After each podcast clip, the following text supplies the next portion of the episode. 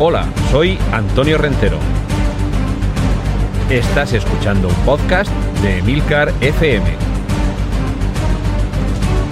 Bienvenido al mundo del cómic. Bienvenido a Excelsior.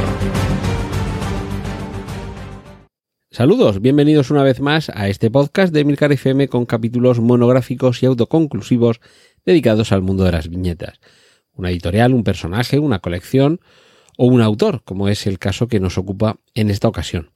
Hoy quiero hablaros de Junji Ito. Se escribe Junji, las dos con J, Junji Ito, y todo con is latinas o is latinas, Junji Ito que bueno, mm, esto sería cuestión de otro podcast, pero eh, se supone que aquí le llamamos Junji Ito cuando en japonés Ito Junji por el cambio de orden entre la nomenclatura del individuo y de la familia. Pero bueno, Junji Ito, Ito Junji, este señor nacido en el año 1963, por tanto, voy a decir un jovenzuelo porque yo nací en el 70 y para mí un, un señor del año 63 tampoco es tan viejo, pero bueno, un señor que tiene una edad y sobre todo una carrera de cómics, hoy vamos a hablar de manga, bastante larga. Si buscáis en internet, en, Wikipedia, hay una lista muy larga de, de, cómics en los que ha intervenido. Habitualmente se, se encarga él mismo tanto del guion como del dibujo. Habitualmente sus cómics son en blanco y negro y normalmente su trazo es, y aquí viene ya, nos vamos metiendo en materia, un trazo realista, es decir, no son caricaturas los personajes que dibuja. Eh, un ejemplo de caricatura podría ser, no sé, Popeye, Snoopy, Garfield, ¿vale? Eh, Bill Watterson, el de Calvin y Hobbes. Esos serían dibujos caricaturescos. Mientras que los dibujos realistas podrían ser eh, los del Príncipe Valiente y Flash Gordon, independientemente de que la temática no sea tan realista.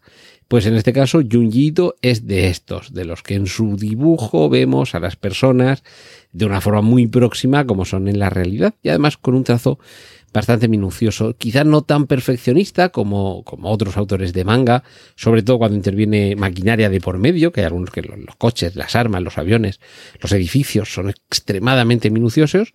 Junji también lo es, pero sin llegar a extremos exagerados. Y quizá el rasgo más característico de los cómics de Junji Ito es que a pesar de este dibujo tan eh, realista, no vamos a llegar a hiperrealista, pero sí muy realista, lo que nos muestra en ellos es de un horror procedente de una fantasía tan desbordante que rompe los estrechos márgenes que nuestro mundo real puede conferir. De hecho, el mismo Junji ha manifestado que entre sus eh, eh, inspiraciones o influencias se encuentran autores conocidos en Occidente como Edgar Allan Poe y eh, Howard Phillips Lovecraft, cosa que desde luego se nota, especialmente el caso de este último. También cita a otros autores japoneses, que no sé si conoceréis a Hideshi Hino o Yasuka Tsutsui, por ejemplo, pero bueno, yo creo que más o menos sí que nos podemos hacer una idea de qué puede surgir de un dibujante de manga que eh, hace que en sus historias haya elementos procedentes no tanto de la imaginación o de la fantasía, que también, sino del mundo de la pesadilla. Y desde luego, a la hora de imaginar determinadas pesadillas, Poe y Lovecraft son los mejores. Yo me atrevería a apuntar que mucho más Lovecraft y además eh, en mi caso personal, ¿vale? Esto no le, no le he leído a nadie que, tenga esta interpretación. No quiere decir que nadie más haya caído en la cuenta ni que yo me las dé de demasiado original. Pero vamos, es que es la sensación que a mí me queda. Cuando uno eh, pasa las páginas, lee las piñetas y queda eh, tan impactado como aterrorizado por algunas de las imágenes que propone Junji Ito, a mí por lo menos me acude a la mente una mezcla entre el mundo de Clive Barker, el de Hellraiser, y la nueva carne de David Lynch. Porque la mayoría de las ocasiones en lo que se centra Junji Ito no es tanto en la casquería, no es tanto en las evisceraciones, no es tanto en el terror atmosférico, aunque sí que hay una atmósfera muy densa y muy terrorífica en sus cómics, sino en la alteración de la realidad y sobre todo de los, de los cuerpos, de la propia naturaleza y morfología de algunos de los personajes que pasan por sus páginas.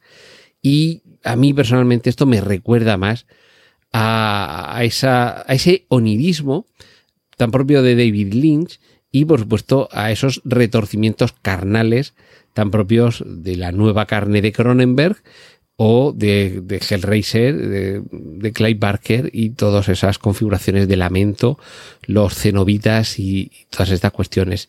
Es un poco ese rollo. En el caso de Lovecraft es alejarse de este mundo que conocemos y de pronto encontrarnos con, con que desembarcamos en una realidad que discurría paralela a la que nosotros conocíamos y en la que comienzan a pasar cosas raras. Esto es un Stranger Things con su mundo del revés en toda regla.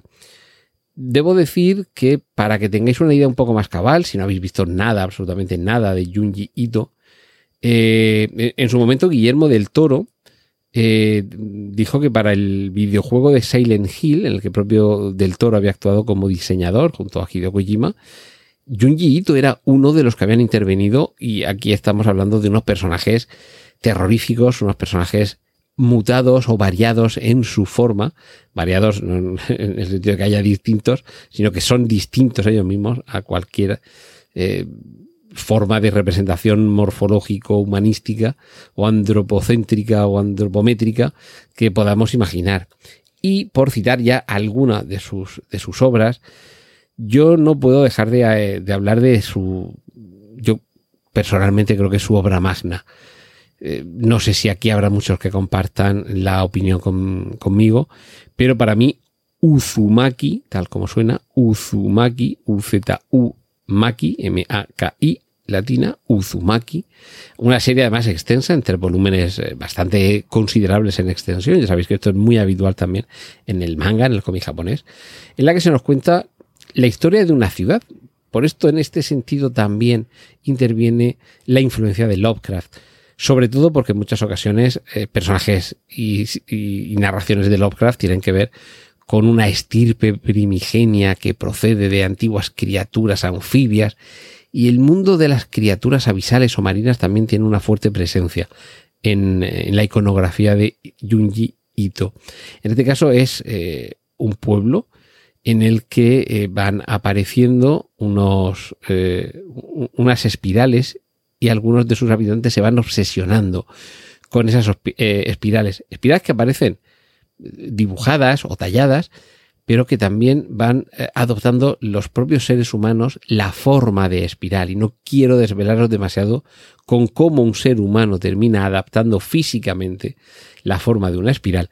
Pero pronto el lector se va a dar cuenta de que en esta localidad está comenzando a pasar algo terrorífico que está cambiando, está mutando a algunos de sus habitantes obsesionados con estas espirales y que va a tener un efecto catártico a medida que eh, avanza la narración. De verdad, echadle un vistazo a Uzumaki porque es algo completamente distinto a todo lo que habéis leído en el cómic en general y en el mundo del horror en particular. Y veréis cómo coincidís conmigo en que hay presencia de elementos que nos podrían resultar eh, familiares en películas de David Cronenberg o de David Lynch. Y por supuesto en narraciones también en las películas o los cómics inspirados en la obra de Clive Barker.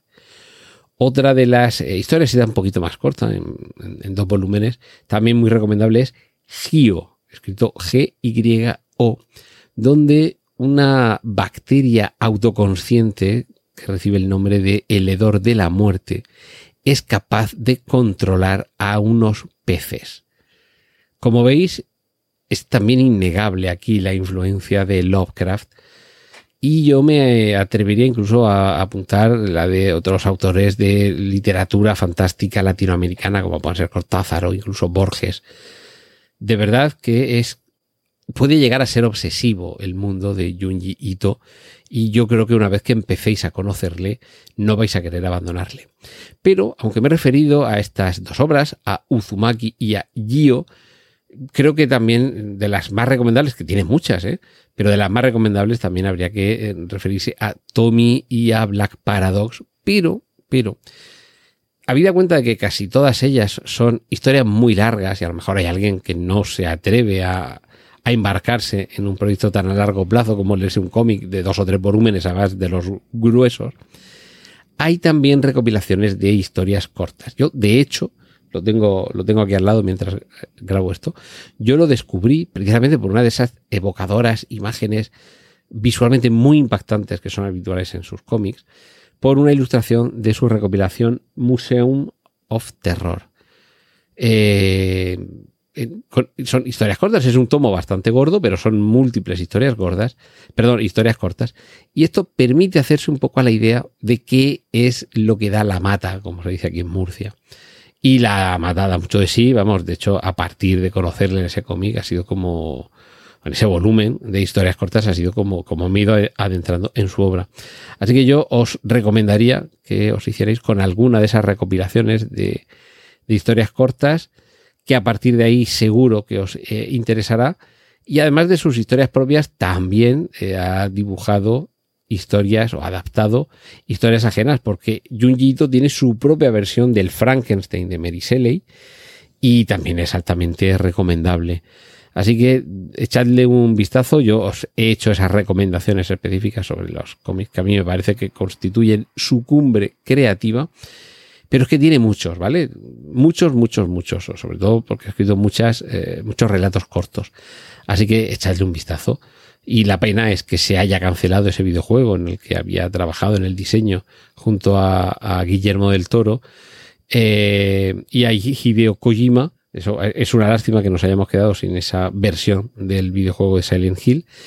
Pero ya digo que Junjito tiene muchos cómics eh, que de verdad literalmente es lo que siempre digo cuando hablo de él, os va a volar la cabeza. Y no puedo más que recomendaros el trabajo de este nipón que yo creo que no vais a dormir igual cuando hayáis pasado por sus historias.